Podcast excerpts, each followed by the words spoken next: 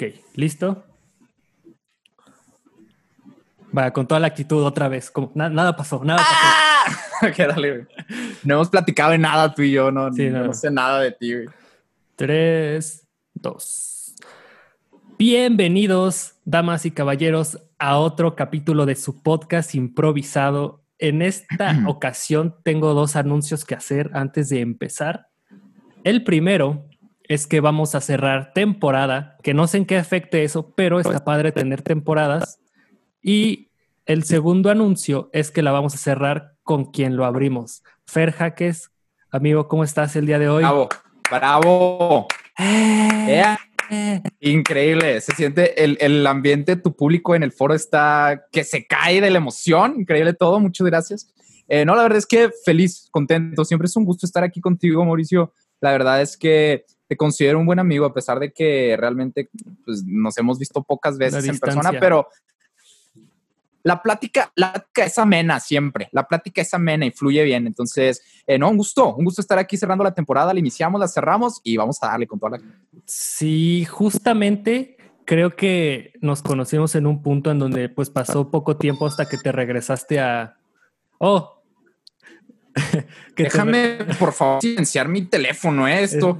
Ya ves lo uno entre tareas y no reuniones con gente muy importante, híjole, se le va. Es una persona, es una persona muy, muy ocupada, ¿eh? Entonces, como pueden ver, no, ¿qué estaba diciendo? Que, ah, que, en el tiempo que, que estuviste aquí, que nos, conocimos, que nos, conocimos hasta que te fuiste fue poco, pero hicimos muchas cosas. Eh, o sea, de verdad grabamos, o sea, si hacemos un recuento de lo que hicimos, viniste un montón de veces grabamos varias, tuve que viajar a un lugar muy apartado donde yo vivía para llegar a tu casa y luego eh, nos pusimos una peda, que eso no tiene nada que ver, pero también pasó. Eh, no, bien, todo bien, todo bien, la verdad fueron buenos momentos. Hasta me quedé a dormir en tu casa y una vez y al día siguiente grabamos. Y al día, siguiente grabamos. chistes con agua que estuvo muy cagado. Estuvo muy bueno, estuvo bien chido eso. Bueno, más, o menos, ¿no? Porque a mí me tocó llevarme una, es que fue gracioso porque tú ganaste, pero perdiste. Entonces fue, fue algo muy extraño. No, no, no te rías con nada. No, no tiene sentido el humor. Mauricio Rojo no tiene sentido el humor. No, la verdad, no. Pero por eso no, por eso no despegué en YouTube, porque no era chistoso. Híjole, no, es que no te dan nada risa, Más que las referencias del chavo del 8, al parecer. Ah, sí. este, bueno, te, te quería traer porque para cerrar como simbólicamente la temporada, no es que mucha gente que haya invitado este, no haya podido este, venir porque están ocupados, pero justamente me acuerdo que tú hiciste un programa de, entrevistas, ¿no? Se tiene que planear la, entrevista mucho antes, ¿no? Yo pensé que era de un fin de semana para acá. Oye, ¿sale en mi podcast? Oye, ¿quieres salir? Eh, sí, claro. Así pensaste que iba a ser y no, no, es todo un rollo. Fíjate, yo cuando, cuando comencé a planear este rollo de las entrevistas, como que tuve en mente hacía a varias personas que yo dije, ah, bueno, los conozco, he tenido la oportunidad de conocerlos y les va bien lo que hacen, entonces pues voy a ir a entrevistarlos. Y sí tuve que mandarles un mensaje así como con un mes de anticipación, diciéndoles como, oye, voy a ir a la Ciudad de México, te quiero entrevistar, ¿puedes o qué? Y afortunadamente todos se portaron muy buena onda y me dijeron que sí. De hecho, afortunadamente nadie me dijo que no, pero, pero sí lo tienes que planear con anticipación y creo que también es importante eh, por este rollo que te dije que afortunadamente nadie me dijo que no, siempre eh, estar abierto como a conocer gente nueva y siempre intentar ser buen pedo con todos, o sea, con todos, no nada más con los que sepas que les está yendo bien, sino ser buen pedo en general porque nunca sabes en qué momento vas a necesitar de la otra persona. O sea, suena, suena quizás un poco egoísta, pero realmente no está siendo mala persona. O sea, te estoy diciendo, sé buen pedo porque quizás en algún momento eh, vas a necesitar que alguien te ayude a hacer algo y si te portaste, no sé, mamón o cualquier cosa, quizás se te cierran las puertas. Entonces, no importa si es una persona que tiene dos seguidores o un millón, a los dos trátalos chingón porque en algún momento puedes necesitar de, del que tiene dos seguidores. Y sí, afortunadamente creo que eso fue la lección que me dejó. Eh, nadie me dijo que no porque siempre intento, siempre intento pues simplemente ser, ser una buena persona con sí, justo aquí hay, hay dos anécdotas. La primera es que pues aprendí esto, yo creo que tal vez no sé si decir a la mala, porque... Ok. Primero, cuando, como supuestamente estoy como en un, en un medio creativo, cuando hice mi podcast contigo y lo, y lo y publiqué, e hice, hice una invitación abierta así de toda la gente que quiera entrarle. Y pensé que iban a llegar así de que, ah, sí, yo le entro y, huevos, pues no. Eh, llegaron como, llegaron como dos personas a lo mucho y, y, entonces pues ya las demás yo las tenía que buscar. Eh, entonces pues fue difícil y cuando quise contactar me pasó con, con, actores que quería eh, traerlos. Este, pues me pasó que, que, justamente cuando les hice la invitación, justamente acababan de estrenar serie Netflix. Y hmm. este. Ya si estrenas serie Netflix, ya estás en otras ligas. Ya. Ya te puedes cotizar de una manera diferente. No, y es, y es muy buena onda porque le, le dije a, a, mi amiga que si quería salir y me dijo, ah, sí, no hay, no hay, no hay bronca, nada más que ahorita pues, estoy muy atorado de, atorada de chamba y ya, había planeado invitarla desde antes, pero como que tenía este pensamiento de no, no es el momento, tiene, el podcast tiene que primero crecer, ¿no? Y, y, bueno, en este caso nada más se tiene que posponer, algo que hubiera estado chido hacerlo, pero en, en otras ocasiones puedes perder de verdad una, una, oportunidad, se te puede cerrar una puerta por eh, no, no, no, reaccionar a tiempo, ¿no? Pero este, esa es la, la, la enseñanza que me dejó y sí hubiera sido bueno saber que tenía que, planear un poquito más las entrevistas, pero por eso voy a cerrar temporada para ya planearlas y que estén, que estén mejor. No, dale, no, dale, mucho éxito, mucho éxito. Y eso que dijiste de no esperarte, mi queridísimo Mauricio, aplica también en la vida cotidiana. No te esperes nunca a nada. Si quieres hacer algo, si quieres decir a tu crush, me encantas, díselo lo más que puede, lo peor que te puede pasar es que te diga, ah, Tommy no, y ya, pero ya lo vas a saber. O sea, ya, ya te vas a quedar con la conciencia de, ah, bueno, al menos lo intenté, ya no quedó en mí, pero no sabes si también a tu crush de alguna manera le gustas, entonces nunca hay nada más bonito que, sacarte de la duda.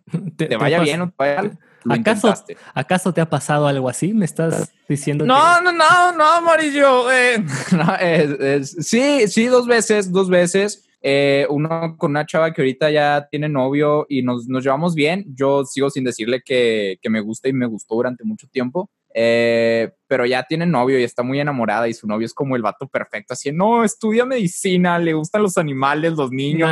si estudia medicina no es perfecto. Está, está mamado y le encanta la vida y pues ah, está, triste. Y con una chava, cuando vine a la Ciudad de México, nunca le dije y me gustaba un buen. Y ya después, hace poquillo, le, le comenté que me gustaba y ella me dijo como, ay, oye, a mí también me gustabas. Y sentí terrible, porque es esa sensación de, frustración que te causa el que hubiera pasado sí. Yo creo que no hay un peor sentimiento que el que hubiera pasado sí, porque no puedes hacer nada para remediarlo. El miedo se puede quitar, eh, la felicidad se puede quitar, la tristeza se puede quitar, pero que él hubiera, el, el, que hubiera pasado sí, no se quita con nada. Ya no entonces, es terrible. No se queden con las ganas de nada. Salgan adelante. Si quieren proponerle algo de trabajo a alguien que ustedes ven imposible, háganlo. Lo peor que les puede pasar es que los dejen en visto, que no les contesten, pero ya no se quedaron como con, con las ganas. Entonces, pues sí, por ahí va el rollo. Sí, es como llegarle a alguien el 14 de febrero y así justo cuando le vas a entregar la rosa llega alguien más y, y, te quedas... no, es que no, no, no te lo puedes declarar a alguien el 14 de febrero, Mauricio. Creo que es, muy caco, ¿no? es el peor día para declarársele a alguien, no lo haga, no, no, no, espérense al 15 o al 13. Pero en, la secundaria era muy común que la gente llegara el 14 de febrero. Muy Nunca estuviste presente en la secundaria cuando ponían esas pinches pancartotas con ¿Quieres ser mi novia? Güey, ¿qué pedo con esa presión social terrible? Se hacía un, un, círculo tremendo, así con. No, no, y lo, y lo todos, ¡eh! Dile que sí. Y la pobre chava, así como, ¡eh! Sí, está bien pero era por la presión social. Yo creo que es, es una manera de, de, iniciar acá con la presión social desde una temprana edad, cuando te llevan una pancarta con el ¿quieres ser mi novia? Y ves, a ves gente, no hagan eso, amigos, no ves hagan Lupita con sus, con sus botanitas Oyuki, así como que... con sus top tops, güey, con sus top tops que vendían un chingo en la secundaria, ah, con sus top, con, con, los dedos todos llenos de chile rojo, güey. Ah, sí, está bien, y la pancarta de, de tres metros. Me acuerdo una vez, esto es una anécdota graciosa, una vez, hijo, esto está terrible, pero lo voy a contar una vez mi, mi exnovia de la secundaria, esas novias de secundaria que uno tiene y que piensa que se va a casar con ellas, pero pues claramente no. Este, y, y, cuando cumplimos un año, me acuerdo que me llevó un, un cartel así gigante, güey, acá de nuestro aniversario, Eh, lo doblé, güey, como pude acá y lo metí a mi mochila. Así como, como, en el como, en el blog de Whatever, no sé si te acuerdas ese de antaño que le daba la carta así y se tardaba dos horas en, en desdoblarla y cuando lo guardaba era así. Ah, sí. sí, sí, No, como que me dio, me, me, dio vergüenza, güey. No, no sé, como que nunca me gustaron esos detalles tan, tan gigantes, güey. Entonces yo dije como, no puedo llegar con esto a mi casa. Y lo doblé así acá como en 80 partes, güey, y lo metí. Ya no, no sé qué habrá pasado con esa madre, güey. Creo, creo, que terminó. Sin embargo, fue un buen detalle. Muchas gracias. Y mi exnovia está escuchando. No, sí, este, se, se, aprecia. ¿Cuál fue, cuál ha sido el, el, mejor regalo que has dado y el peor regalo que has dado? Así que digas, El mejor regalo que he dado no sé, un suéter quizás. es que um, soy una persona, o sea, cuando yo un regalo me gusta que me nazca darlo. Quizás no soy mucho de esas personas que, ah, hoy cumplimos un mes y que cada mes le está dando algo a su pareja. No me considero así. Soy detallista, pero como de otra manera, ¿sabes? Como, y, y si de repente puede ser que no sea un día para nada en especial, por ejemplo, este suéter que te estoy contando, se lo compré esta chava, eh, sí en épocas navideñas, pero no era Navidad, o sea, no estábamos acercando, pero todavía no era. Y se lo di así nada más. Estaba en el centro comercial, pasé por la tienda de ropa y dije, ah, vamos a ver qué le consigo. O sea, es como, o sea, ese tipo de detalles que te nacen así de repente, como de la nada, para mí son como los mejores.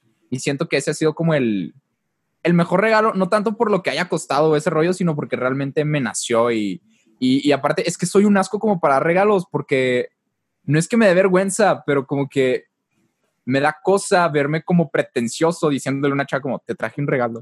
es como, o sea, como que siento que, que, que, se va a sentir obligada como a hacer algo, entonces ese sentimiento me causa mucho conflicto y me acuerdo que el suéter rama le dije así como, ah, hay algo ahí en la guantera, y ya bajó y pues ahí estaba la, la bolsa con el regalo. oye, Pero... Oye, bebé, cierra los ojos, estíralos. Oye, uh, te, quiero dar algo importante. Cierra los ojos y estira los brazos. Y nada más escucha tu zipper bajándose. eh, no, y, y, y yo creo que el, el peor quedado eh, una vez con esta misma... Es que era la secundaria, era la secundaria, o sea, ¿qué se puede esperar de los 15 años? Me acuerdo que era 14 de febrero y no me acordaba, güey. Ya iba camino a la escuela y fue como, chingados, 14 de febrero.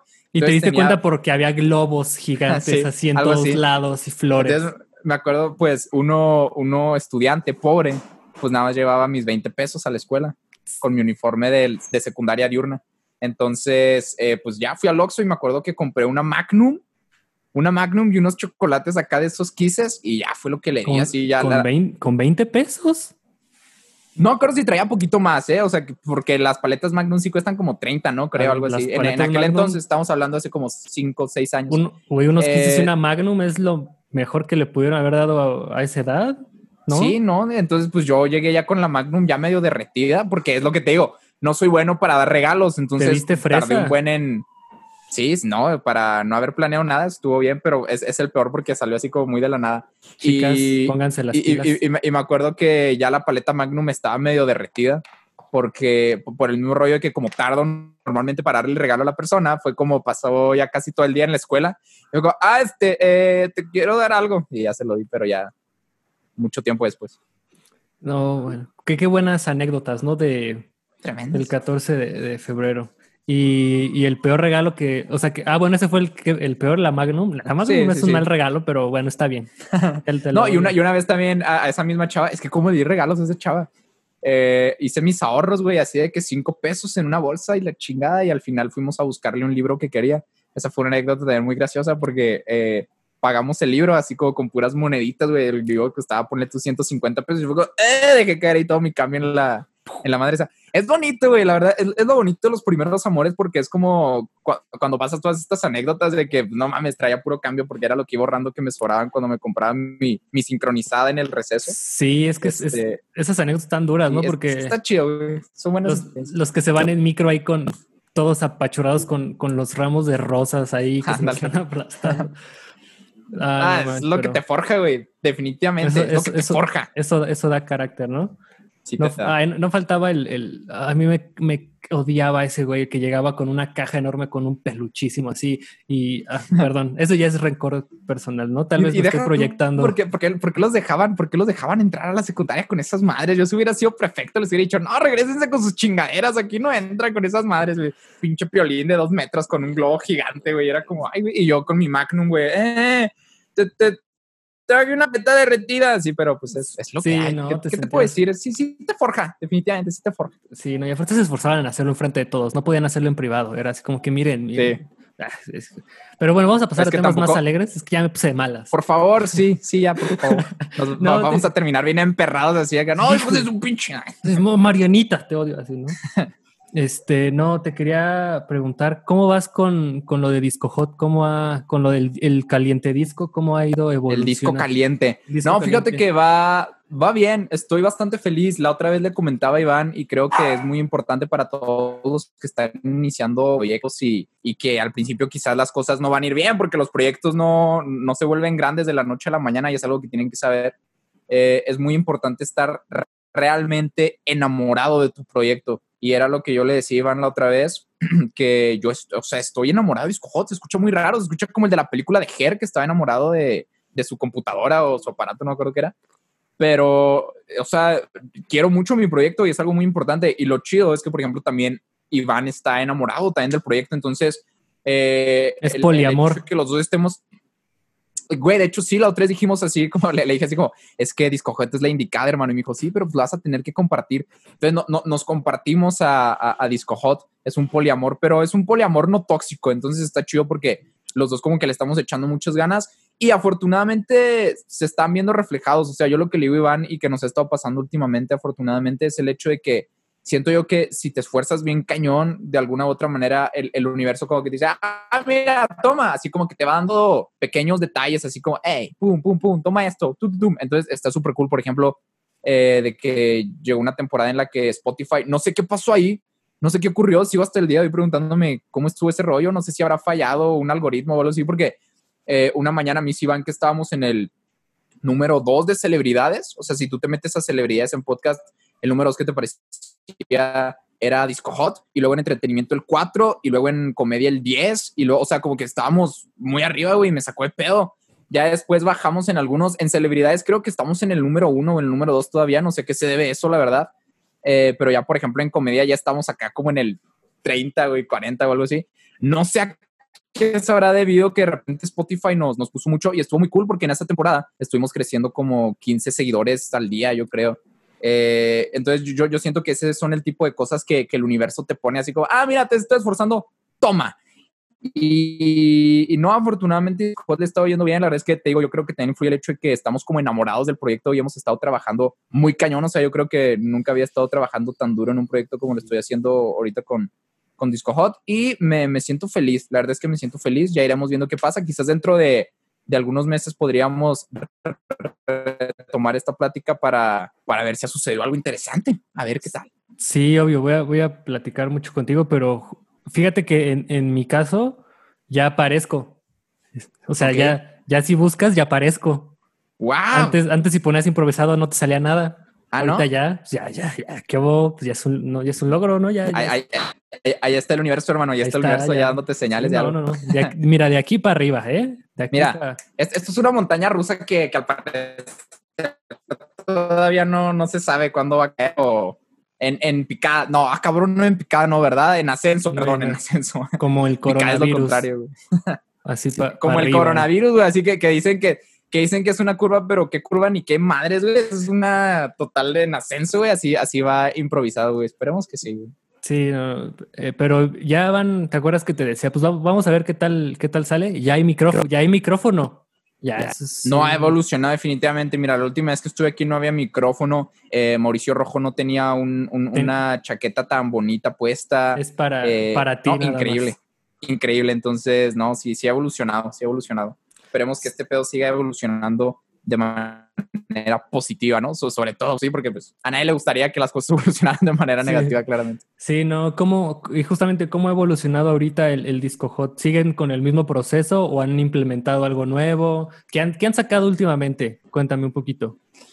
Estamos en constante, neta que tenemos como dos llamadas al día, Iván y yo de media hora, que siempre estamos, Iván y yo somos muy buenos amigos desde hace mucho tiempo, pero yo creo que en los últimos tres meses, desde que inició Disco Hot, eh, ya no hablamos de otra cosa que no sea eso, güey. O sea, yo ya, yo ya no sé qué pedo con la vida privada de Iván. Iván ya no sabe qué pedo con mi vida privada, ya no hablamos de otra cosa, o sea, siempre que nos hablamos por teléfono, es así como, oye, este, y así con ideas o cosas por el estilo, la verdad es que últimamente hemos tenido como varias ideas que vamos a comenzar a implementar, pues que, que nos parecen bastante cool, así te adelanto rápidamente que me estoy, estoy volviéndome loco al punto en el que le dije a Iván que ya no voy a tener cuarto, o sea, aquí donde estoy ahorita es mi cuarto, y voy a mandar a la chingada mi cama para poder hacer el, estudio aquí en mi cuarto. Entonces voy a comenzar a dormir en un, en, un sofá cama que tengo aquí.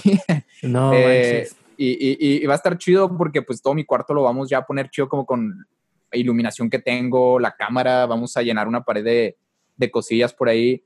Eh, tenemos ahorita el rollo de los melómanos de culto, que son personas que nos están como ayudando a compartir constantemente y las estamos agregando al grupo de melómanos de culto, que son personas que pues le vamos a dar como acceso a contenido exclusivo, eh, van a estar con nosotros en una videollamada aquí en Zoom como tú y ahorita, donde Iván y yo les vamos a estar como pues platicando con ellos, eh, dándoles, eh, contándoles por ejemplo la historia de alguna canción, que es algo que hacemos en los podcasts, totalmente ellos van a poder escuchar y vamos a estar pues pasando ahí un buen rato, les vamos a estar dando ahí uno otro regalillo al mes, completamente gratis, o sea, nada más tienen que ser como, por así decirlo, embajadores de Discojota ayudándonos compartiendo y eso ha hecho que, que, pues sí, afortunadamente la gente ha estado por ahí compartiendo el, el contenido y la verdad es que está súper cool también, regresando, retomando un poco el tema de los, de los contactos que, que te pueden ayudar eh, aquí en, en, Chihuahua. Pues eh, eh, no sé si te has dado cuenta últimamente, no sé a qué se deba esto, güey pero últimamente en Chihuahua está viendo mucho este rollo de, de, músicos que están pegando, güey, o sea, este rollo de Ed Maverick, que salió de la nada y, y ¡pum! explotó. Hay otro chavo que es, es, similar a Ed Maverick, yo siento que se parece un de aquí de Chihuahua.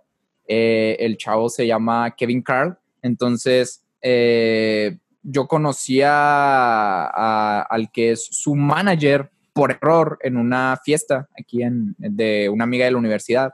Y yo no sabía que era su manager, hasta ahí después pues nos llevamos bien y platicando y todo este rollo, y resultó que sí era el manager de, este vato. Y pues ya yo le conté mi proyecto Disco y todo ese rollo, y él me dijo como, no, pues si quieres ahí después, este, armamos una entrevista y llevo a Kevin y este rollo, porque gustaría también como hacerle una entrevista desde el punto de vista de, de un manager, que creo que es algo que no se ve normalmente en la música. Es como, o sea, siempre, siempre vemos nada más como a la estrella, pero no nos ponemos a ver cuál es el punto de vista de un manager y, qué es lo que él piensa. Entonces, como contrastar las ideas entre un manager y el artista creo que sería interesante. Entonces, eh, no, están, están, viniendo cosas positivas para Disco Hot y esperemos que así siga, afortunadamente. Eso es está evolucionando y a mí me gusta la manera en la que está evolucionando, entonces, pues esperemos, esperemos así siga. Es lo, que, lo que se viene, ¿no? Por el, momento. Es lo que se viene. Tenemos que esperar desde luego a que pase un rollo, todo, eh, un poco todo este rollo del COVID, porque pues como que ahorita hacer entrevistas en un lugar cerrado todavía no es muy seguro. Mm, sí, no. Pero pues ya esperemos que, que, cuando pase todo esto se pueda armar. Te digo, tenemos lo de los melómanos de culto, eh, que les pensamos dar como un contenido exclusivo y, y, adelantos acá chidos y pues tener como esa plática y contacto más directo con ellos. Eh, y de ahí en fuera pues todo sigue bien. Pensamos expandirnos a más redes sociales, pero todavía tenemos que verlo porque si de por sí ya es demasiado trabajo, si nos metemos a otras tres redes sociales, eh, no sé cómo le haríamos para seguir vivos. Entonces, pues también eso está así como en veremos, pero pues las cosas las cosas van fluyendo, las cosas, así como dijimos ahorita de, de improvisado, así mire, Disco Hot parece el coronavirus, entonces esperemos que esperemos que así siga. Sí, bueno, en mi caso es que, por ejemplo, en tu caso está más, está más profesional porque hacen contenido especial para cada plataforma. Yo grabo uno y lo subo a todos lados y ya. Que con mi internet es un gran trabajo porque se tarda un montón. Si es un podcast de una hora, se tarda muchísimo en subir, pero bueno. No, y aparte, importante decir que yo me he dado cuenta de que aunque hagas eh, un videito así como el que estás grabando ahorita de que en Zoom, eh, esto, es algo, esto es algo muy de Mauricio Rojo, amigos, que el hombre siempre busca la manera de darle como una, una calidad chida, ¿no? O sea, el rollo de de poner como los, ah, cuadros y, los fondos y todo eso. Entonces, eh, eso está cool, o sea, es un punto extra al, trabajo que haces. Sería más fácil dejarlo así como te lo sacas Zoom y chingada subirlo así, pero pues ahí se nota que, que, te gusta hacer las cosas bien. Entonces, pues desde luego es, un, es una buena señal. Sí, es que te, juro que este, este proyecto me salvó las, las drogas. No, no es cierto. O sea, no, pero sí. ya estabas a punto de entrar acá drogadictos anónimos y llegó, llegó improvisado a salvarte. Sí, no, es que es, contacto humano ahorita que no hay. Y, pues como te había dicho, me daba como miedo invertirle al, al proyecto. Invertirle a literal comprar un micrófono porque este, pues te puedes comprar unos tenis, ¿estás de acuerdo? Dices, ah, pues, sí, sí, sí. Y, no, y ya pues, dices, no, ¿para qué el micrófono? No, pero sí me, me latió bastante y, y, no, pues lo voy a seguir. Cuando termine el COVID tengo planes. ¿Tú tienes planes post-COVID o es como lo que me estabas contando ahorita? No, sí tengo, o sea, y es lo que te digo, ya realmente toda mi vida ahorita estás en Transcojot, entonces normalmente pues las personas es así como, cuando termine la cuarentena yo quiero salir con mis amigos, yo quiero ir al cine, yo quiero volver a abrazar a mi familia. Y la verdad es que yo todo lo que pienso una vez que termine esta pandemia es así como puras cosas acá y escojo de, no voy a hacer esto, ya nos vamos a poder volver a juntar una vez a la semana, voy a comenzar este rollo de las entrevistas. Desde luego de él me gustaría, no sé, poder volver a salir a tomar eh, unas cuantas cervezas con los compas y todo ese rollo pero, pero sí estoy como ahorita centrado en este rollo de los proyectos, entonces realmente todas las, las cosas que tengo planeadas hacer una vez que se termine esto, pues van relacionadas por ahí. Pero, pues, a ver qué pasa. Tú, a ver, ¿realmente tú crees, Mauricio? Mira, ahí te doy una pregunta, te, te lo voy a revertir porque sé que es tu programa. No, no, pero no, está bien, yo me siento muy bien cuando me preguntan cosas. No, dime, dime, dime. Mira, eh, ahorita ya todos están diciendo que la economía se va a volver a abrir ahorita en dos semanas más, creo el primero de junio, se reabre la economía del país. Eh, eh, como dijimos ahorita, el COVID se ve que, que, no está bajando, o sea, se ve que va en ascenso nada más. Yo no veo la curva que nuestro Salvador López Gatel tanto nos lleva diciendo, yo no la veo. Yo todavía no veo e, e, ese algo que esté cayendo, la verdad. Eh, y, me da bastante miedo. Ayer tuvimos récord una vez más de muertes, creo que fueron 500. O sea, en un día, en 24 horas. 500 muertes en 24 horas, lo cual ya es bastante y probablemente ese número va a seguir incrementando. Pero al parecer la gente ya se desesperó, Mauricio. La gente al parecer ya está desesperada y muchas personas ya están volviendo a salir aunque no puedan hacerlo y ya están como regresando a su vida normal con esta nueva normalidad que nos están diciendo. ¿Realmente tú qué crees que va a pasar? O sea, ¿cuáles son tus predicciones? Porque yo sinceramente para regresar a la normalidad, entre comillas, yo digo que faltarían un año y medio mínimo de aquí a que sale la vacuna y todos nos vacunamos y este rollo.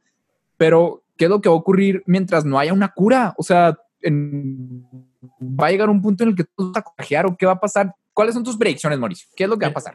Para junio no se va a arreglar esto, pero ¿qué es lo que va a pasar? Mira, es que, mira, yo, este, yo solamente me he informado muy poco, entonces tal vez solamente llegue a parafrasear las cosas que a mí me hicieron como más sentido que he escuchado. Lo, de, la, lo, lo, de la normalidad, pues no, no creo que regresemos a la normalidad. Yo creo que va a ser como el 11 de septiembre. Sí. Lo que pasó con los aeropuertos, que hasta el día de hoy se siguen implementando medidas. Así yo creo que va a seguir pasando, pero va a ser con la salubridad. Y ya se están hartando, pero creo que si ahorita en este momento la gente empieza a salir así y a reactivarse la economía, que no creo que se reactive la economía porque por lo que estaba viendo, los, donde más se mueve, para, donde más fluye todo es en, los estudiantes y los estudiantes no regresan. O sea, la principal movilidad de, de, la economía está en los estudiantes, entonces es como una luz falsa realmente, pero el problema es que si se salen y ya estaba como saturado todo y se vuelve a saturar, se sobre, sobresatura, pues la, la, la, cuarentena entonces no fue buena idea y, y en todo caso lo hubiéramos hecho antes y ahorita y... y o sea, que, apenas hubiera empezado la cuarentena ahorita, ¿no? Mejor. Sí, sí, sí. Entonces, es, entonces yo creo que ahorita es como seguir aguantando. O sea, yo creo que sí iba, se va a hartar gente. Lo, hemos visto un poquito más en Estados Unidos. Ahí la gente como que se está medio pirando ya. Con... Pero no, yo creo que va a seguir, o sea, van a seguir subiendo los números. Vamos a llegar, no sé, por ahí de agosto a una abrir la primer puerta, por así decirlo, va a haber un, brote otra vez, se va, se va a aplacar y yo creo que por octubre vamos a empezar apenas a septiembre, octubre, vamos a empezar otra vez como que a poquito, a poquito. Pero según lo que yo he estado escuchando, dicen que en octubre volvería a haber, volvería a haber, perdón, otro brote de, COVID. Por la estación del año, ¿no? Sí, sí, podría funcionar. Y, y yo no entiendo entonces cómo es que dicen que porque lo que yo había escuchado es que dicen que en junio, julio, como que se va a parar un poco el rollo, no entiendo a qué se refieren con eso que se va a parar y que todo va a estar tranquilo y que en octubre otra vez, entonces yo no entiendo si de repente el COVID va a decir, ah, ya me cansé, regreso en octubre, o si va a seguir aquí, nos va a seguir acá rompiendo la madre, pero ya de una manera más tranquila, si algo va a pasar en verano y en eh, otoño va a regresar este rollo, quién sabe, pero todo está muy raro y definitivamente la gente, como bien mencionaste, ya se está volviendo loca, se está pirando. Y no sé cómo está en la Ciudad de México, pero por ejemplo, ahí me, me impresionó como aquí en Chihuahua, eh, el Día de las Madres, todo estaba atascado, atascado así, ah, veías carros por doquier y era como, ¿qué pedo? Sí, y se vio reflejado claramente en los últimos números que han estado poniendo, porque fue hace como dos semanas que ya reventaron claramente, porque todos el Día de las Madres, vamos a pasarla chingón. Y se fue todo al demonio. No sé si en la Ciudad de México sí estén respetando más este rollo de la cuarentena, pero aquí sí, sí, sí estuvo terrible eso. No, hay gente que no lo puede, hay gente que no, no, no tiene las, las posibilidades de, de, guardar una cuarentena, hay gente que le vale, la neta, hace, hace poquito se llevaron a un, a un, señor aquí porque pues lo veías afuera sin, sin cubrebocas ni nada y iba a hmm. trabajar sin precauciones, pero, o sea, creo que, no sé si nos vamos a contagiar todos, la verdad, y yo intentaría librar la cuarentena con un buen, este, intacto, pero bueno, eso, eso no lo, no, cualquier error puede, te puedes contagiar. Y creo que lo de los brotes puede ser por, por, la estación, uno del año, y dos, porque si se empieza a abrir un poco más la economía, pues va, van a empezar a haber más contagiados y va a ser otro pico ya después. Pero es, es muy incierto. Y aparte, pues, estás hablando con un estudiante de cine, güey. O sea, estás hablando con una comunicación, güey. Es que somos las personas menos aptas para hablar de esto. yo, yo, me estoy basando nada más en lo que llego a escuchar en las noticias y cosas por el estilo. Si hay alguien que estudia realmente, no sé, algunas ciencias de la salud o algo por el estilo, pues probablemente sepa más que nosotros y ahorita esté pensando como, ah, estos pendejos no sé lo que dicen. Sí, así de que desinformando, güey, desinformando. Pero...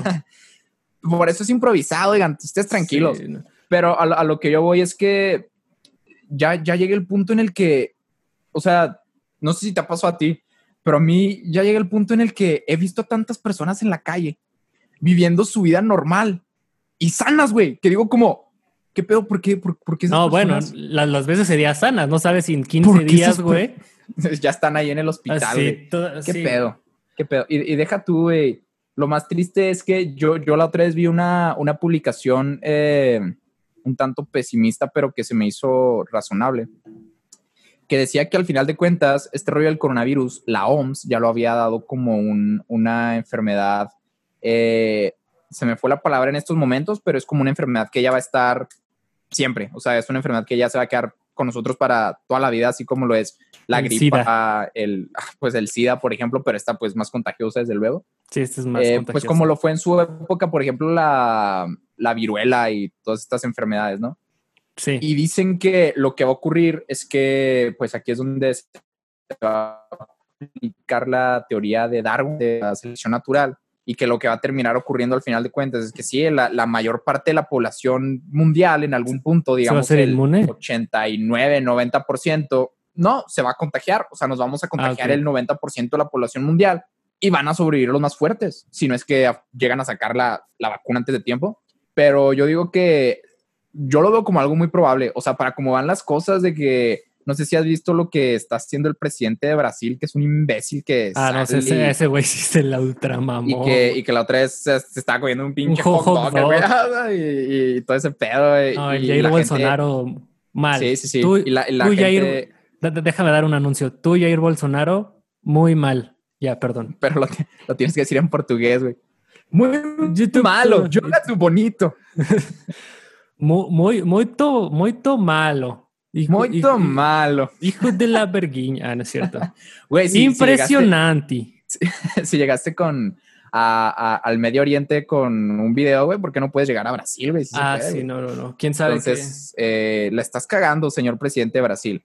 Pero, o sea, como, como van las cosas a nivel mundial con lo que podemos ver, yo creo que no me sorprendería si dentro de medio año ya todos en algún punto llegamos a tener COVID. Que ponle tú, quizás tú y yo eh, no moriríamos, la pasaríamos muy mal quizás. Tal vez ni nos demos cuenta. Quizás ya tuvimos y no lo supimos, pero, pero es lo que te digo, las personas ya que los que fuman a lo imbécil, los que tienen problemas acá de salud, como esos que son alérgicos a todos y todo ese rollo. Saludos. Las, las personas de la tercera edad, pues son las personas que sí están corriendo peligro. Entonces, yo creo que ahí es cuando ahí es cuando se va a ver todo este rollo de la selección natural que se escucha muy frío y se escucha muy mal.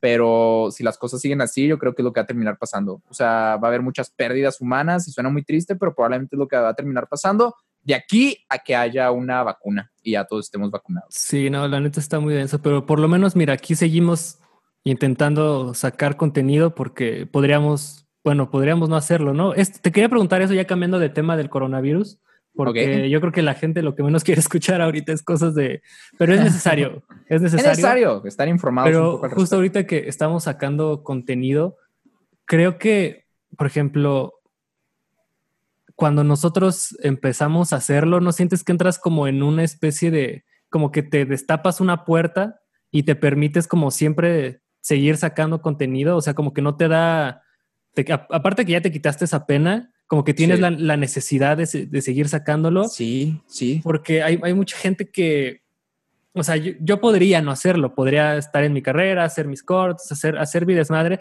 pero como que desde que empecé tengo la necesidad de seguir haciéndolo, ¿no? ¿Por, qué habrá gente que, que, no? O sea, que, está como en, algo de comunicación o podría perfectamente hacer su perfil pintar para poder generar contenido y pues, no lo hace. Le da, le da miedo, no sé. Yo creo que básicamente, no sé si habíamos platicado eso en el pasado, pero yo por lo que he visto en mi experiencia personal estando en la, en la Facultad de Ciencias Políticas y Sociales estudiando comunicación, me doy cuenta de que no todos, pero sí la mayoría de las personas que están ahí no saben por qué están ahí. O sea, si tú le preguntas a 10 estudiantes de comunicación, así como, ¿por qué estás estudiando comunicación? Al menos unos 4 o 5 te van a decir, ah, porque mis papás no me dejaron estudiar música. Entonces son personas realmente que no tienen un motivo para que estar ahí más que el simple hecho, o, incluso deja tú, ni siquiera sabían que estudiar, pero sus papás los obligaron y vieron la, la, la, la currícula de, de, comunicación y les gustó y se terminaron metiendo ahí. Y yo siento que por ahí va el rollo. O sea, yo en la, en la universidad son pocas las personas que conozco realmente que yo digo, esta persona está haciendo algo chido relacionado con la comunicación, que es lo que estoy estudiando, y sé que le va a ir bien. Porque la mayoría de las personas que conozco son introvertidas, eh, no, no, no les gusta estar enfrente de cámara, no les gusta hablar en los micrófonos, no, eh, no cuidan su ortografía o su manera de hablar. Y entonces como, ¿y entonces qué haces aquí? ¿qué haces aquí? Es así como les quieres tomar una foto y es como, ay, no, espérate, estás estudiando comunicación, ¿qué te pasa? Y creo que es por el rollo de que la mayoría de las personas que están estudiando comunicación, siento que es algo que pasa mucho en comunicación, no sé si en otras carreras, pero por lo que yo he visto en comunicación, son personas que, que todavía no saben realmente qué es lo que quieren con su vida y se metieron ahí nada más porque les, les pareció que iba a ser lo más sencillo. Y eso está terrible, eso está terrible. Entonces, yo digo que por ahí va el rollo. Pero sí, como dices, eh, se vuelve un, un vicio. O sea, hacer, una, vez que comienzas a hacer contenido, a mí me pasa, por ejemplo, hice Momoch, terminé Momoch y luego empecé este rollo de Mo Music, dejé Mo Music y luego hice Curavitur, dejé Curavitur y ahorita estoy en Disco Hot. Porque, y, te juro que las temporadas en las que no hago nada de contenido, que yo creo que lo más que he durado sin hacer contenido ha sido un año, yo creo que ha sido lo más que he durado sin, así, sin hacer nada eh, es, es, un año en el que me siento inútil, ¿sabes cómo? O sea, me, siento así como inservible, es como, ¿qué estás haciendo con tu vida? Y hasta me entran ataques de ansiedad y esa madre cuando no estoy creando contenido porque ya, ya se vuelve como una, como una necesidad una vez que lo sí, haces. Ese, ese, bueno, esa era mi primera hipótesis que, bueno, hay gente que, también hay gente que hace contenido, que hace algo y como dijimos el programa pasado, no pega y lo deja de hacer, ¿no? Que también está mal. Pero cuando ves que alguien hace algo un proyecto de manera constante y planeada, como que sabes que esa persona la vas a seguir viendo. O sea, porque sabes que se le abrió la misma puerta que a ti. Es, como la barrera de, del botón de publicar. Porque yo también hice muchos, hacía muchos proyectos, pero si mis proyectos no pasan la barrera del botón de publicar, como que siento que no, no, no los hice.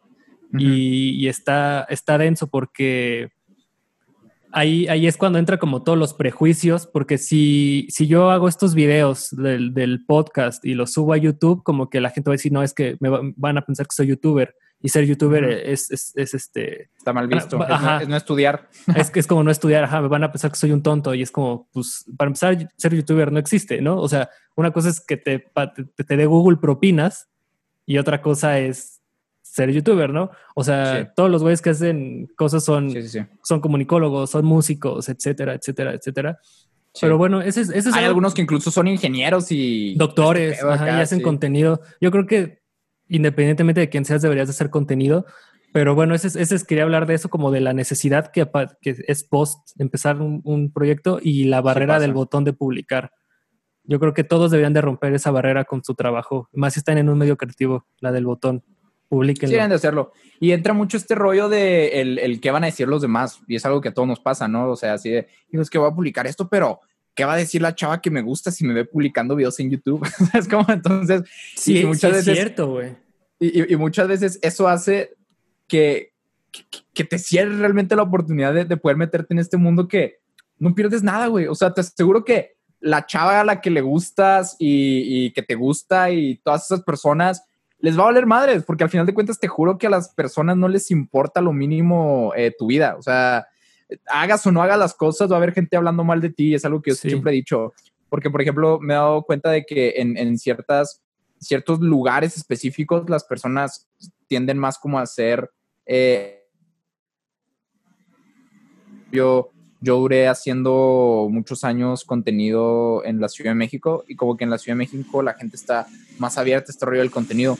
Pero, por ejemplo, aquí en Chihuahua no es que, no, es que sean mala onda, pero la gente no te apoya de la misma manera en la que te apoyan en la Ciudad de México. Como que aquí sí está así como más, ay, es que soy videos a YouTube. Entonces muchas veces la gente se cierra por el rollo de, hijo, es que mis amigos, mis amigos se van a burlar de mí. Y yo siempre he pensado, mira, hagas videos o no hagas videos, van a encontrar la manera de burlarse de ti. Entonces, pues mejor que se burlen de ti, pero mientras tú hagas algo que te guste y, regresamos a este rollo de no quedarse con las ganas de nada. Sí. Eh, porque la gente siempre va a hablar. O sea, hagas las cosas bien o las hagas mal, te esté yendo bien, te esté yendo mal.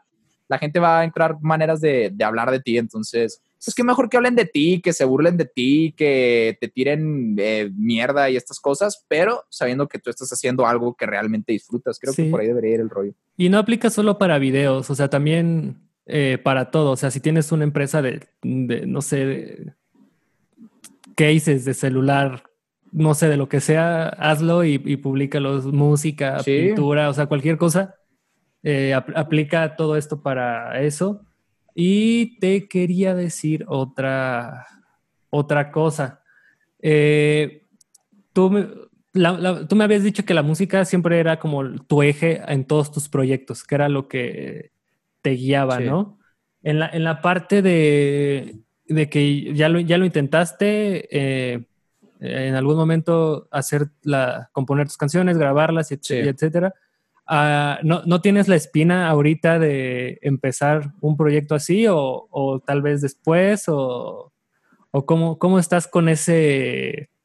Mi, mi, sueño frustrado de toda la vida fue ser un, un Paul McCartney más, así un rockstar, güey. Entonces, eh, pero yo creo que lo que, por ejemplo, lo que estoy haciendo ahorita Disco Hot me gusta mucho porque es como este rollo de, estoy hablando de música, no estoy siendo músico, pero puedo llegar quizás a entrevistar músicos que admiro en un futuro, ¿no? Por ejemplo. Entonces, como una manera de acercarme. Y quizás en un futuro, si le va bien a Disco Hot, en algunos años, no sé, podría volver a, a regrabar la música que ya tengo y que he hecho, he intentado hacer y sacarla ya está así como por, por diversión y por hobby e igual y pega, y quién sabe, quizás en un futuro mi música llegue a pegar ya cuando ya me retiré de Disco Hot y de repente, ah, cabrón, ¿en qué pues es que Nunca sabemos a dónde Le iba muy bien. O sea, yo me acuerdo que, que sí tenías bastante potencial en ese aspecto, pero creo que se, por todo lo que estaba pasando se mermó un poco. Pero es que en, en, mi, en mi podcast pasado, que obviamente escuchaste porque tú escuchas todos los, todos los podcasts de... Todos, estuvo por ahí. Centeno, amigos tuyos de la facultad, mira, ¿no? Saludos sí, a Centeno. No, es que justamente ahí te quería aquí comentar algo que hay algo de, de, que se llama el, el, shadow career, que es como hacer, que es hacer, dedicarte a algo que se parezca, que él dice que lo, los bordes son similares a lo que tú quieres realmente. Que es como lo que yo estoy haciendo con Disco Hot, ¿no? Ajá, es lo que a, a eso voy. te has, has, tal vez no con este concepto así como tan, tan teorizado, pero sí. te has puesto a pensar que en algún momento el, te va a llegar el verdadero llamado de tu corazón de, güey, tengo que hacer esto y, y lo, has, lo has reprimido o no lo has reprimido. Güey, llevo reprimiendo este pedo desde hace mucho. Voy a ir por un whisky. no, eh, o sea, es que re realmente sí, como, como, te dije la otra vez. Es una pregunta, eh, es una este pregunta medio incómoda, la, la, la neta. No, no, pero... no, mira, a mí me, me encanta incomodarme, güey. Conmigo no hay problema. Me, no, me, atreví. Eh, si me paso, me dices, pero es una pregunta que yo sí no, quiero. Pásate, quiero, güey. Quiero, que pásate, sea, quiero que venga de las tú Pásate, güey. quiero que venga de las entrañas la respuesta. No, o sea, la, la, la verdad es que, como te, te digo, la, la, música siempre es algo que me ha encantado y, y, y ese rollo es, es, lo que yo te decía la otra vez. Yo, la verdad, no me considero compositor ni mucho menos porque hay gente que sí es compositora y sabe de estructura y te decir, no, es que mira, primero ya primero empiezas con un verso y luego te das el segundo verso y luego el precoro, puente, y la verdad es que yo no hago eso, o sea, las, las veces o las canciones que yo llegué a componerlas hice así como nada más estaba en, en, la, en la ducha así y luego comenzaba a tararear algo y decía, ah, se escucha chilo, salía y intenté encontrar los acordes en mi guitarra y le ponía letra y ya. Eh, todo este rollo como que salió de una manera muy natural, quizás de, de tanto que lo tenía reprimido, como que algo dentro de mí me dijo como, oh, salió de alguna manera, güey. y, y, y, y, la verdad es que todas las canciones que llegué a hacer, porque hubo muchas que desde luego nunca le mostré a nadie porque eran terribles. No digo que las que sí les enseñé hayan sido las más increíbles, pero eran las que a mí me, me gustaban o me parecían mejores. Entonces, y, y, yo lo hacía como hasta cierto punto nada más como por diversión o de vez en cuando me sentía trío, me sentía enamorado, cualquier otra cosa, y era como mi manera de, de poder decir lo que no te atreves a decir cuando no estás cantando. Porque muchas veces cuando estás componiendo, el, rollo de componer es como un rollo muy personal, güey. Es, es un rollo muy hasta cierto punto de que, que no harías en, en, en, un lugar con muchas personas porque te haría vergüenza, porque a la hora de componer sacas cosas que no sacas en una conversación habitual. O sea, yo, yo no le diría a una chava así como, y es que la penumbra de tus ojos, ¿sabes cómo? Pues no, no mames. Pero cu cuando estás componiendo, se puede, o sea, se puede porque se al vale. final de cuentas la, la, música es como este rollo de poesía con, con ritmo y, y puede, se vale, pero es como una manera de, porque yo soy una persona que no suele demostrar mucho sus sentimientos, yo no, yo no voy a ser esa clase de persona que te mande un mensaje todas las mañanas diciéndote, te amo mucho, mi vida sería horrible sin ti. Me gusta demostrarlo de otras maneras y yo creo que la manera más cercana a la que me puedo acercar como al romanticismo o a la tristeza es como a través de la música. Entonces, es ahí donde, donde saco en realidad todo lo que tengo que sacar y me ayuda como hasta cierto punto para, para desahogarme o, o, si me siento muy feliz también sacar un poco esa tristeza. Digo, esa tristeza, esa felicidad. Eh, y sí, quizás está reprimido y quizás en un futuro salga de alguna manera, pero eh, es lo que te digo, estoy totalmente de acuerdo en lo que dices. Creo que muchas veces cuando llegamos a un punto de la vida en la que decimos como, hijo, no, no sé si llamarlo pesimista, eh, conformista o no sé cómo llamarlo, pero llega un punto en el que dices como, está muy cabrón ese mundo, por ejemplo, el mundo de la música. Uh -huh. Y pasan cosas muy raras en el mundo de la música. O sea, ahorita estamos hablando, por ejemplo, de Ed Maverick, que antes de hablar de Ed Maverick, quiero decir, no tengo nada en contra de lo que es. Si hay algún fan de Ed Maverick, bien, eh, lo respeto y todo ese rollo, pero a veces yo sí me pongo a pensar como, realmente qué, o sea, ¿por qué Maverick ha pegado tanto? Si no, si no es como el artista que el mundo estaba esperando, o sea, es como... Entonces, es ahí ya cuando eh, entran todo este tipo de, de, conflictos existenciales en el que te pones a pensar, entonces quizás no sea tan bueno. Y es ahí cuando le, te, te, comienzan a atacar tus pensamientos negativos. Es, uh -huh. Y llega un punto en el que ya simplemente dices, bueno, puedo dedicarme a la música de alguna manera, que en este caso es, por ejemplo, con Disco Hot. Y, y pues a mí me encanta Disco Hot porque hablo de música con, con un amigo que Iván y yo hablábamos de música antes de que existiera Disco Hot y lo único que hicimos fue comenzar a grabarnos y estructurarlo con un guion. Eh, entonces me la paso muy bien, pero desde luego es como una manera de, no sé si reprimir, pero quizás como de hacer lo que siempre has querido hacer, que en este caso pues para mí es algo relacionado con la música y como dices, quizás en un futuro explote ese, ese, El llamado. ese rollo que, que tengo acá adentro y me atreva a sacar acá de repente, ah, saqué un álbum, chingue su madre. Sí. Y puede pasar y como, no, adelante, adelante. No, es que justamente es eso, o sea, creo que puedes tener como tu cash job, que no sé, podría ser eh, crear contenido, hacer cualquier cosa así. Supongamos que Disco Hot, ¿no? Supongamos que vives de Disco Hot, que estaría chido. Eso es vivir de tu proyecto siempre es lo más chido.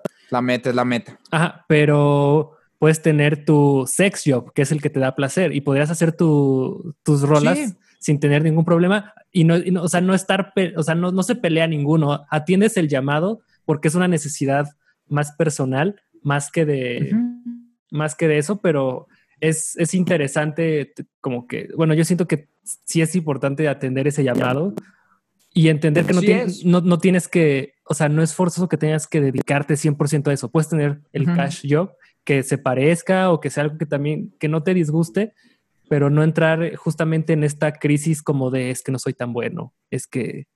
Está, cañón. Es que yo creo que en algún momento, yo, yo, creo que en algún momento a todos les pasa, o sea, porque, y sobre todo si te quieres dedicar más al rollo de los, de los trabajos creativos o estas ondas, eh, porque son, son mundos, tú sabrás, son mundos y, y, y lugares en los que es muy difícil destacar porque quizás no haya tanta competencia y si la hay, es el rollo de que son muy pocos los que destacan. O sea, hay muy pocos lugares para personas que realmente puedan llegar a ser algo grande. Y el problema es que, aunque no haya mucha competencia, ponle tú que haya mil personas, que quizás no es mucha competencia, pero son mil personas que quieren llegar a ese nivel al que tú quieres llegar y van a estar luchando caroncísimo. Entonces, llega un punto que cuando realmente abres los ojos y te das cuenta de esto, es como, hijo, entonces hay de dos, te puede pasar que te deprimas y te vayas para abajo y adiós. O la siguiente es que agarres eso como inspiración para decir, ah, bueno, pues entonces yo voy a ser el que más destaque entre esas mil personas para yo ser el más chingón. Y para eso, desde luego, tienes que trabajar más que esas mil personas, tienes que estar constantemente, así todo el día, estar desayunando, comiendo y cenando tu, idea, tu proyecto y, lo que te decía ahorita que me está pasando con Disco Hot, enamorarte realmente de tu proyecto, porque si tú te enamoras de tu proyecto y lo haces con, con ese amor y ese cariño, se va a notar. O sea, la, gente va a notar que lo estás haciendo con eso y, no te vas a escuchar ni frustrado, ni enojado, ni así como, ah, ¿por qué no tengo más visitas? Entonces, una vez que la gente nota eso, eh, e, es más agradable escuchar ese tipo de contenido que, que se nota que está hecho con, con amor y no hecho con ganas de simplemente ser muy famoso, muy rico. Y y, por ahí va el rollo. Y sí, como dices, o sea, estaría súper chingona la idea de vivir en un futuro disco hot y poder hacer música quizás y sacar discos y saber que si el disco no triunfa y si el disco es un fracaso no me va a afectar nada, ¿sabes cómo? O sea, saber que, no sé, puedo llegar a tocar ahí en un, en un barcito ahí mi, música y la van a estar escuchando 20 personas. Como Woody Allen. Ah, Woody Allen hace eso. Woody Allen toca todos los viernes o sábados en un club de jazz de Nueva York y por eso no va y por eso no va a los Oscar. Ah, la madre, porque se juntan los días, ¿no? Ah, no sabía, wow. Entonces, y, y, saber que aunque nada más estén escuchando 20 personas y no estás llenando un estadio de Wembley, pues sabes que vives de algo más y esto lo estás haciendo simplemente porque es algo que te gusta muchísimo hacer. Entonces, como dices, no está peleado y se puede llegar a hacer ambas cosas. Y te digo, vivir de disco hot sería algo increíble porque me gusta también muchísimo hacerlo. Entonces, eh, digamos que tengo esa fortuna de que encontré dos cosas que me gustan mucho y que puedo hacer y no me molestaría trabajar intensamente en disco hot y después poder hacer mi música porque también está jodido, por ejemplo, eh, darte cuenta de que el mundo está bien jodido, como lo que te decía ahorita, el hecho de que la competencia está muy, muy cañona. Eh, pero, pero no encontrar algo que te guste más que eso. Entonces, así como, hijo, es que si no soy músico, no puedo hacer algo más porque nada me gusta. Y terminar trabajando así de que siendo un godín nueve horas, frustrado en la vida y yéndote a tocar todo triste los viernes, sabiendo que el lunes vas a tener que volver a, trabajar en tu, en tu oficina. Entonces, yo creo que nunca está de más tener un plan B y un plan C, siempre, siempre, siempre. O sea, hagas lo que hagas. Digamos que si ahorita estás haciendo un podcast, eh, tampoco ser pesimista y pensar que tu podcast no va a pegar y no va a hacer nada, pero sí siempre tener este pensamiento de, ok, a ver, en dado caso, ¿qué haría? O sea, ¿cuál sería mi plan B? Bueno, no sé, pues también me gusta mucho eh, agarrarme a madrazos con guantes, entonces puedo ser boxeador, ¿por qué no? Entonces ya tienes un plan B y si no me sirve lo de boxeador, bueno, pues me gusta mucho tomar fotos y creo que soy bueno en ello. Entonces tener como varios planes e intentar que todos te gusten porque va a llegar un punto en el que vas a estar viviendo de alguno de ellos y, y la meta, sobre todo ahorita los, los jóvenes de la generación Z. ¿Nosotros qué generación somos? ¿Somos Z o somos X? No, post-millennial. Los... Los que están Bueno, nosotros- entre los que están después de los- los millennial y antes de los del 2000. O sea, nosotros somos, estamos perdidos, güey, por esta generación que nació a finales de los noventas. Eh, yo creo que todos tenemos como estas, es- estas ganas, es algo que tiene mucho nuestra generación, de yo quiero hacer mi, mi propia empresa, mi propio negocio. Y está muy chido y está súper cool que tengamos este tipo de pensamiento que antes no se tenía tanto, pero también hay que ser conscientes de que es muy difícil y se tiene que trabajar muy duro para lograr ello. Entonces, eh, yo creo que el mayor miedo de alguien de nuestra generación es terminar haciendo algo que, que no te gusta hacer y saber que vives de ello. Entonces, por eso siempre hay que tener como varios planes B y C, A, B y C, de, ok, si no me sirve esto, ¿qué hago? Y si no me sirve esto, ¿qué hago? Y, y que me pueda dar algo, eh, una, una estabilidad económica y, y que me guste hacerlo. Es muy difícil encontrar eso. Se necesitan tener muchas prácticas, pla- prácticas, Muchas pláticas. nocturnas, eh, así con, con uno mismo diciendo, ¿qué te gusta, cabrón? Pero sí se puede, sí se puede, y es importante, todos deberíamos de tener así varios, varios de esos planes. Mira, yo, aquí puntualmente creo que es, es muy importante primero trabajar mucho en un proyecto que sepas que puede Sí. ser sus- sustentable, o sea, que te puede sustentar, porque hay muchos que son variantes, ¿no? O sea, puede ser músico, pero pues hay muchos tipos de músico. Puede ser músico sí, de sí. estudio, puede ser músico de, de los que tocan con los solistas, puede ser músico de... O sea, a lo que voy es que el, el caso es que veas como el panorama completo y Sí. digas, ah, pues puedo, puedo estar en esto. Y a lo que voy es que traba- trabajar. Yo creo que eso es lo más importante, da- darle muy duro porque las cosas no, no llegan solas. Y la otra es que yo, es que a veces yo sí tengo esos pensamientos, no sé si te ha pasado de, es que tal vez no nací para ser famoso. Así como que Ok, está, está cagado. Ah, no, ese no era, perdón. El otro es que, que tu trabajo... ese es- nada más un comentario Sí. que te quería hacer cagado. En fin, vamos a lo que sigue acá. No, no, no. el- el- el- lo importante es que creo que ya lo dije en otro podcast, pero que sea algo que esté blindado. Por ejemplo, ahorita todos los, todos los que son músicos y eso, pues ya no tienen conciertos. Todo, o sea, Sí, todo ese sí. tipo de cosas. O sea, ahorita quién sabe en cuánto tiempo más vaya a haber rodajes, porque en los rodajes hay muchísimas personas, ¿no? Sí, Entonces, pues mira, puedes hacer un podcast como eh, el, este, hay un fotógrafo muy famoso que se llama Roger Dickens, que es el que fotografió 1900, ¿qué? 17. 17. Ajá. La- esa fue, una- fue la última y acaba de empezar su podcast porque se dio cuenta que no iba a tener ok. rodajes. Entonces, consejo que sean cosas. Tú puedes hacer disco hot ahí todo el- cuando tú quieras. ¿Me Sí. explico? Y no hay ningún problema. Sí, no, y creo que también es importante, sea lo que sea lo que te vas a dedicar, si, sobre todo si es algo creativo, siempre tienes que pensar en qué le vas a ofrecer a la gente que no le hayan ofrecido antes. Es muy importante, porque si llegas con un podcast y le dices a la gente, aquí voy a hablar de nada, ¿sabes cómo? De la gente va a decir, pues hay otros 500 podcasts que me ofrecen eso. Entonces tienes, tienes que encontrar la manera de, de siempre darle como tu toque especial y diferente a tus proyectos Sí. para que de esta manera la gente diga como, me gusta mucho ver, escuchar, eh, oír o lo que sea a esta persona porque hace algo que no me ofrecen en otro lugar. Entonces eso también es súper, súper importante encontrar como este, este algo diferente, ese diferenciador que, que, que te haga destacar entre los demás porque regresamos al rollo de la competencia. O sea, hay muchísimas personas haciendo, por ejemplo, si te ponías a hacer videoblogs en el 2011, 2012, pues Wherever Tomorrow ya los hacía, eh, Germán ya los hacía, eh, había un sinfín de personas haciendo videoblogs y que tú destacaras entre los que ya tenían un chingo de reproducciones, iba a ser muy difícil, porque a la gente le estabas ofreciendo lo mismo que le ofrecen los que ya son sus favoritos.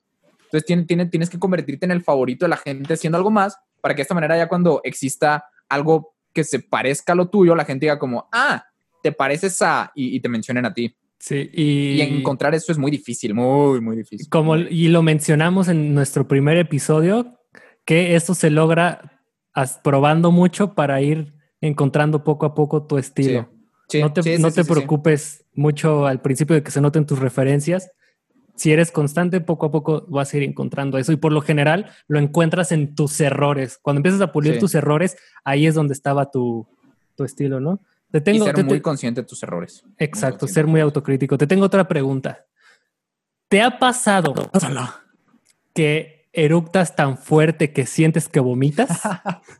Sí me ha pasado, güey. Sí me ha pasado.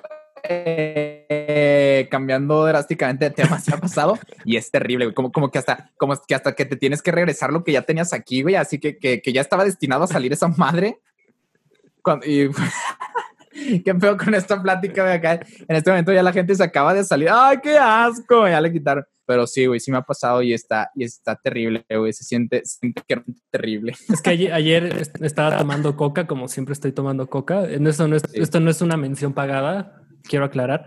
Pero Mauricio, vas, vas a morir de diabetes, qué terrible, me, Mauricio. me, me quise hacer el chistoso eruptando bien fuerte y le hago así y siento que voy a vomitar y ya no lo voy a volver a hacer. No, Pero quería saber si era normal. Entonces quería. No, sí. No, no, no te preocupes. No, no, no tienes coronavirus. Todo bien. Pero bueno, Fer, pues, ¿con qué? Ah, antes de, de cerrar, vamos a, a tus recomendaciones. Ya, ya te las sabes. Ok, que tenía que ser un, un, un libro, una película y una canción. ¿Eso era? Ujú. Sí. Ok, canción. Bueno, mira, vamos a empezar por la canción. Ayer descubrí la que es mi canción favorita de el hombre que ahorita mencioné, Paul McCartney. ¿Cómo amo a Paul McCartney? Lo amo muchísimo. O sea, es, es muy ah, chido. es, es, es mi hombre. Ah, bueno, nada más eh, como paréntesis, cabe recalcar que eh, volví a contactar a Fer porque subió una historia con una rola que es Ah, medio, sí. que es medio underground, que de un güey De que Adán es Jodorowsky. del Adán Jodorowsky. Es muy buena canción. Mira, no va a ser la que voy a recomendar, pero Sí, por si la no, quieren no. escuchar, eh, Noche, Noche del Alma se llama, Noche ¿no? del alma. Pero quería hacer está, ese. está es- muy buena, está muy buena esa canción. La verdad es que tiene, tiene, tiene un coro increíble. Me gusta mucho el coro de esa canción. El coro de la canción lo vale todo, pero bueno, Sí, sí, sí. eh, esa canción está buena. Y la que les quiero recomendar se llama Little Lamb, como corderito. Dragonfly. Dragonfly es libélula en inglés. Entonces la canción se llama Little Lamb Dragonfly de Paul McCartney. Ah, qué rica canción, en verdad. Son como dos canciones en una, pero está increíble y a mí me encanta porque pues, es Paul McCartney. En fin, ya no me voy a quedar ahí tanto porque lo voy a comenzar a idolatrar. Eh, de libros. ¿qué Solo les música romántica. De libros, ¿qué les puedo recomendar de libros? Ah, el ulti- ¿Cuál fue el último? El último que recomendé fue Creatividad S.A., ¿verdad? Creo. Mm, Fue, el no, de fue el de. Titanes. ¿Es ese? Ah, Titanes. Ok, no, no, no. Entonces les quiero recomendar otro. el que les voy a recomendar hoy es, es muy famoso el libro, de hecho, es de Octavio Paz y se llama El laberinto de la soledad. Eh, es, Mm. un, es un ensayo de Octavio Paz publicado en 1950, donde habla un poco como de la sociedad mexicana. Entonces está muy interesante porque mm, antes de que comiencen a pensar como, ay, qué huevo, güey, es un ensayo, qué bloguera. La verdad es que está muy interesante, muy, muy interesante. Habla un poco como de, de esta, de esta contracultura de los pachucos, ya habla de por qué eh, en México usamos el término de la chingada y, y de el, machismo en México, desde dónde viene y por qué está tanto. Entonces, hace como una crítica fuerte a varias cosas que, que quizás no nos damos cuenta que hacemos los mexicanos y creo que es un libro súper importante que tendrían que leer todas las personas que están estudiando algo relacionado con las ciencias sociales, porque ya sea si quieres estudiar marketing, si quieres estudiar comunicación, si quieres estudiar cine que tú estés estudiando, si quieres hacer música, etc., debes de conocer bien el contexto de- del lugar en el que lo haces, o sea, saber bien el por qué en tu país actúan de la manera en la que actúan para de esta manera ver cómo de qué forma le puedes llegar a la gente tomando esto como referencia. Que ahora, este libro se publicó hace 50 años, o sea, hace muchísimo tiempo, entonces desde luego han cambiado mucho las cosas, pero hay ciertas cosas eh, en la idiosincrasia mexicana que, que siguen ahí, presentes, persistentes. Entonces está muy interesante. El laberinto de la soledad se llama, se lo recomiendo 100%. Y de películas, eh, recientemente vi dos, les voy a decir la que más me gustó. Es muy famosa y no dudo que ya la hayas visto, Mauricio, que se llama El Gran Gatsby. Ah, claro, con eh, Maguire, Leonardo, Maguire Leonardo y Leonardo DiCaprio. DiCaprio. Eh, qué buena película, no la había visto nunca y me gustó muchísimo, me gustó muchísimo, o sea, pues son de esas películas que duran, creo, no sé si estoy equivocado, pero creo que es de Martin Scorsese, ¿estoy mal? No me acuerdo. Este, creo que, creo que no, ¿eh? O no sé, a ver, lo voy a googlear Es secretamente. que como, como, como está Leonardo DiCaprio, yo doy por hecho que es, ah, no, no, no, eh, ¿quién es el director? Bueno, No. no, creo, creo que no es de él. No, es, es de Baz Luhrmann. Ok, en fin. Sí, no. Olviden eso. El caso es que la película está muy, muy buena. Es de esas películas que sí eran un ratillo, o sea, dura como dos horas veinte, yo creo. Pero no se van a arrepentir si la ven. Está increíble. Me gustó mucho tanto el, el diseño de vestuario, la historia, el, la música, la ambientación, todo está increíble y al final sí te deja así como, ¿qué? ¿Qué? Entonces, eh, muy recomendada de mi parte, El Gran Gatsby. Quiero, hacer aquí un paréntesis de que, no sé, que quiero hablar de Toby Maguire. Es un tema muy serio que he discutido muchas veces. Es de las personas, es de esas personas, como te dije hace ratito, como que sentí que luego yo digo, no nací para ser famoso, siento que ese güey nació para ser famoso, porque aún no queriéndolo, lo fue. O sea, ese güey. Ah, sí, él no quería ser famoso. Ese güey, no, o sea, su mamá lo, lo, lo llevaba a los castings y se quedaba. Y en uno de cagada conoció a Leonardo DiCaprio. Cuando ah, todavía no era Leonardo son DiCaprio. desde hace mucho tiempo. Desde, desde que hacían castings. Y, y Leonardo DiCaprio le dijo: Mira, pues vamos a siempre apoyarnos para papeles y eso. Y pues le empezó a. O sea, ese güey fue el que jaló a, a Tobey Maguire al Gran Gatsby. Y después hay un casting para una película que se llama Spider-Man. Y de, dentro famosa, ahí de, medio pelo. Y, y, dentro de cientos de güeyes, escogen a ese güey. O sea, y ese güey así como que, o sea, si te das cuenta, las películas, no hay, no puedes nombrar 10 películas de Tobey Maguire. No. O sea, entonces bueno, Spider-Man 1, 2, 3. El, Gran Gatsby, Brothers. Gatsby. Creo que se llama Brothers. Que sale con el, este con el misterio, misterio Darko. Y está Natalie ah, Portman. Esa es una película. Y luego Spider-Man 1, 2, 3 otra vez, por las veces que las he visto. Es porque el güey no, casi no hay. Porque ese güey no le gustaba. O sea, pero aún así, te digo, es una persona con mucha o sea, tú sí crees, Mauricio, por lo que nos estás diciendo, que hay gente que, que nace destinada a éxito y fama y hay gente que no. O sea, ¿tú piensas que eso pasa? No, no creo que estén destinados porque hay casos de gente que llegó con mucho esfuerzo, pero creo que hay gente que más que suerte tiene una especie de, de ángel, carisma, o sea, como que, que por alguna razón las cosas se le, se, se le facilitan, o sea, no, no, es que se le faciliten, pero le llegan y él y, y, está lo suficientemente preparado para tomar esa oportunidad. Pero hay gente, es que a lo que voy es que en Los Ángeles, la cantidad de gente que está en busca de una oportunidad y no le llega es ridícula. Es, todo el mundo pues, ahí está. ¿has visto, ¿Has visto La La Land, güey? Ajá. Y, y para que, y para que ese güey de, de, de, forma desinteresada le llegue es que tiene algo. ¿Me explico? Sí, sí. O sea, ese güey realmente no se partió así de, no, yo quiero llegar a ser el mejor, como Leonardo DiCaprio. No me acuerdo en dónde escuché, no me acuerdo si fue en una entrevista o algo así, que si vas a Los Ángeles, güey, te vas a encontrar a dos mil Brad Pitts, güey, así de que güeyes bien guapos, mamados, acá buscando su oportunidad. Entonces, tomando en cuenta eso, güey, sí está cañón como ser el, ser el elegido, ¿no? Por así decirlo. Sí, entonces está, está muy raro. O sea, tengo, tengo una amiga que su primera oportunidad de trabajo fue una película que se fue a Cannes y ganó el Ariel la mejor ah, actriz. Ok, no, bien. O sea, y fue, fue su primer proyecto, güey. O sea, mi primer proyecto se llamaba Totobayote en YouTube y era yo chupándome el codo, güey. Mi primer proyecto fue Maufercito, yo grabando, grabándome patinando. Pero no, yo creo que eh, independientemente de que tengan esa suerte, estaban lo suficientemente preparados para, porque creo que oportunidades llegan muchas, pero no siempre estás lo suficientemente capacitado para tomarlas. Pues mira, ya, ya, ya, ya tenemos un buen tema de conversación para el próximo podcast, porque creo que este ya se largó, que es la suerte, ¿eh? porque Yo, yo siempre he dicho que la suerte no existe, güey. Yo no creo en la suerte. Entonces, pues ya, ya, ya lo dejaremos ahí. Los dejamos picas a las personas que están escuchando esto para, para el próximo, porque la verdad es que yo tengo mis dudas acerca de la suerte, pero ya hablaremos. Ya hablaremos, ya hablaremos de eso en otra ocasión.